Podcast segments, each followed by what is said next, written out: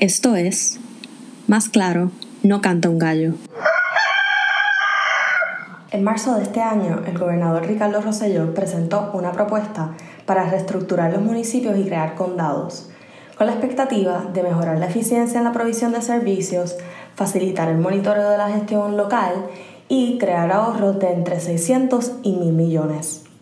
De acuerdo con esta propuesta, en vez de consolidar municipios, se consolidarían muchos de los servicios ofrecidos por los municipios, buscando que los condados funjan como regiones autónomas que provean servicios, mientras que los gobiernos municipales ofrecen los servicios a la ciudadanía de acuerdo con su estabilidad financiera y su capacidad financiera. Dada la importancia y la complejidad de este asunto, hemos decidido dedicar esta nueva serie a detallar lo que hasta el momento se ha divulgado como propuesta y lo que nosotras consideramos debe evaluarse con más profundidad para garantizar que este modelo cumpla con su fin.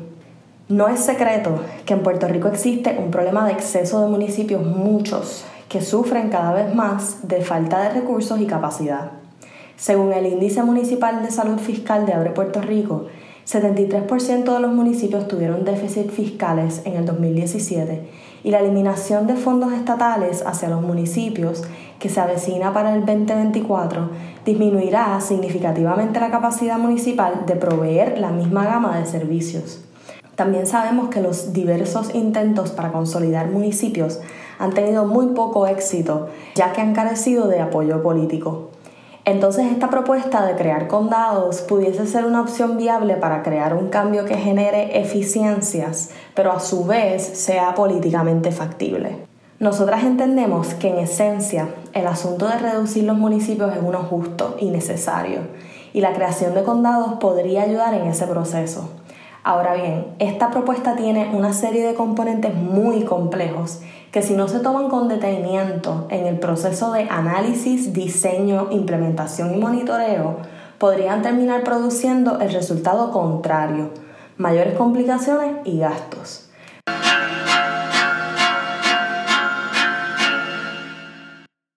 Por ende, en esta serie evaluaremos los siguientes componentes claves de cambio organizacional adaptados a esta propuesta.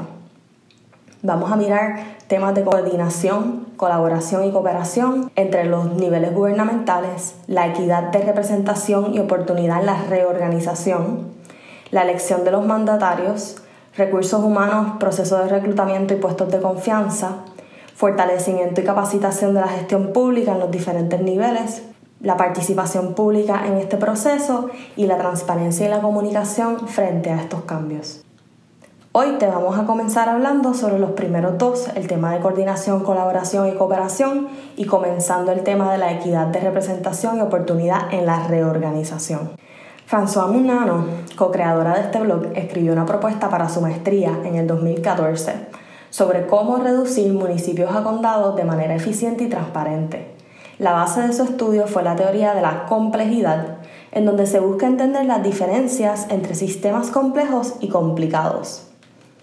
El sistema complejo es aquel que depende de enlaces que están bien estructurados y conectados. Por ende hay buena comunicación y hay un buen entendimiento de lo que cada persona, cada entidad, subentidad tiene que hacer. El sistema complicado es aquel que tiene enlaces sin dirección y conexión alguna, donde falta la comunicación, la colaboración, la cooperación entre los diferentes niveles y las diferentes entidades y por ende resultan muchas redundancias en espacios que no se han atendido, etcétera, etcétera.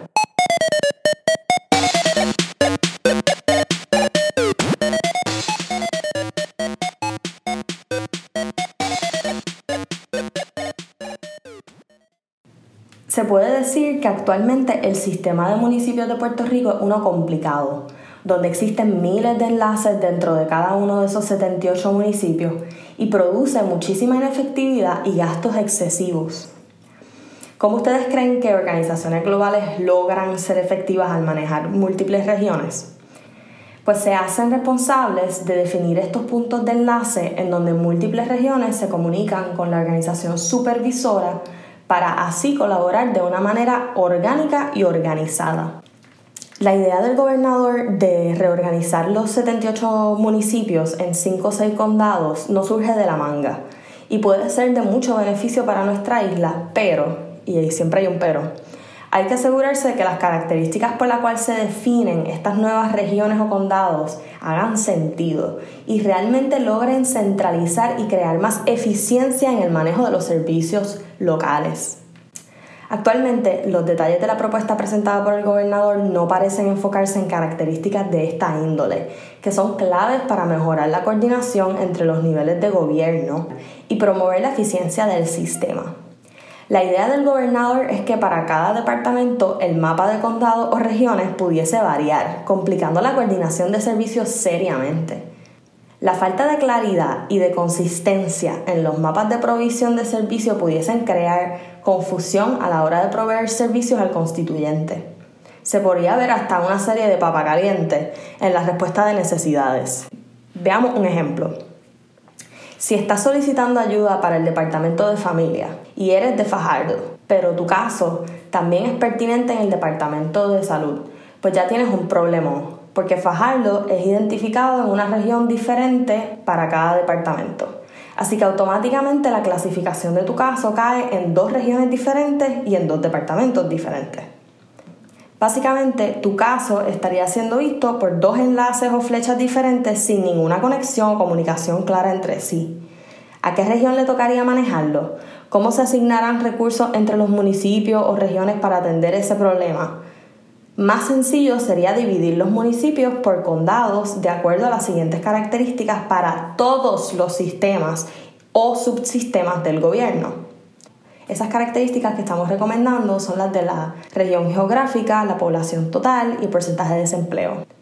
También se podrían asignar un delegado como director de condado para cada región que sea el encargado de administrar las operaciones de esa región y sirva como un enlace directo entre el gobierno central y los municipios. Así el alcalde se puede enfocar en ser el enlace entre el municipio y el constituyente. ¿Te interesa lo que proponemos? ¿Estás de acuerdo o en desacuerdo? Escríbenos y quédate pendiente la semana que viene en donde continuaremos analizando componente por componente esta propuesta.